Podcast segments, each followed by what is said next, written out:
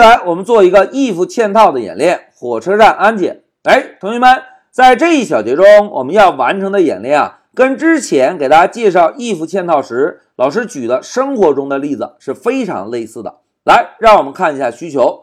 第一步，定一个布尔型变量 has ticket，用这个变量呢来表示是否有车票。同学们，一个布尔型变量中是不是可以存储两种值，对吧？一个是真，一个是假。我们用真来表示有车票，用假来表示没有车票。好，接下来继续看，定义一个整形变量 knife length，刀的长度。哎，同学们。在我们生活中，刀是不是有长有短，对吧？如果很短，可能只是一个水果刀，这个显然可以上车，对吧？如果很长呢，可能是一把大砍刀。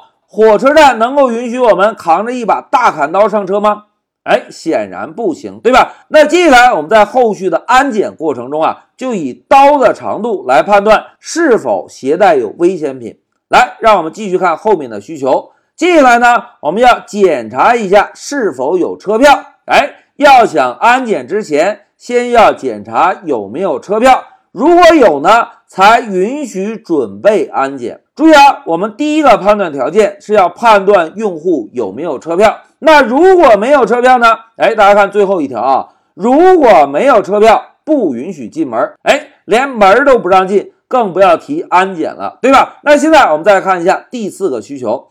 在安检时，我们检查一下刀的长度，如果超过二十厘米，我们呢就需要提示刀的长度，并且提示不允许上车。如果刀的长度没有二十厘米呢，我们啊就提示一下安检通过。哎，这个就是我们接下来要演练的需求。那现在老师啊就选中需求文字，然后让我们回到 P Y 上。同学们，老师首先摁一下 Ctrl V。把所有的需求内容全部粘贴进来。现在摁一下 Ctrl 斜线，好，增加了单行注释之后，我们先把光标放在第二行来定义第一个布尔型变量 has ticket。那老师写一个 has 下划线 t i c k e t 这个布尔型变量呢，我们先让它存储一个 true，表示我们有车票。好，这个变量定义完成之后，我们再来定义第二个变量。刀的长度，现在老师写一个 knife 下划线 length 等于，我们呢先来指定一个三十公分，表示我们带了一个小砍刀准备上车。好，两个变量定义完成之后，我们继续向下阅读需求。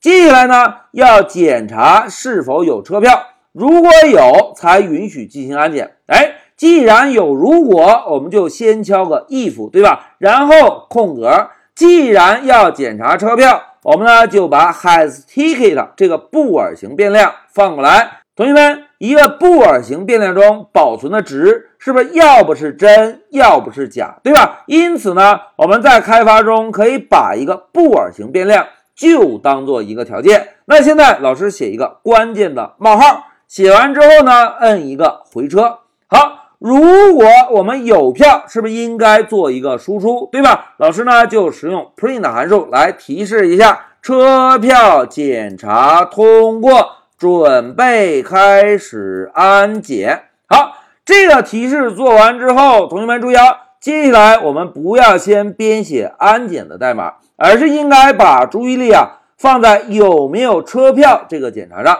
同学们看，有车票，我们让用户开始准备安检。那如果没有车票呢？哎，没有车票不允许进门，对吧？因此啊，老师把光标放在最末一行，现在增加一个回车，然后写一个 else。我们先把没有车票的情况处理一下。现在老师同样写个 print，然后呢做一个输出，大哥，请先买票。好，这个提示做完之后，老师问大家。同学们，我们现在的程序能够执行吗？哎，必须能执行，对吧？有变量，有条件判断，有输出。来，我们执行一下，看看执行效果。Shift F 十走。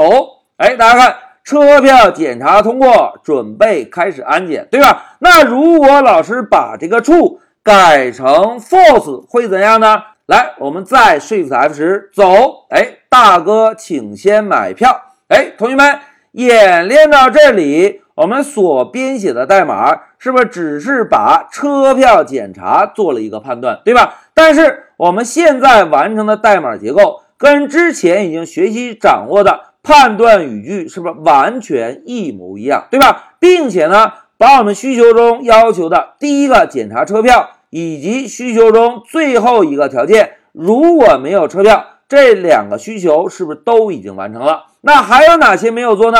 哎。剩下没有做的就是安检这一部分工作没有做，但是老师要友情提示一下，同学们在编写代码的时候，并不一定要把所有的功能写完才可以运行。我们呢可以根据需求一步一步来编写，编写到一定程度，就可以通过 Shift 十运行来验证一下我们目前完成的代码执行是否是正确的。在我们开发中啊，无论多么复杂的程序，都是一小步一小步开发出来的。那现在老师啊，就先暂停一下视频，我们稍后再讲。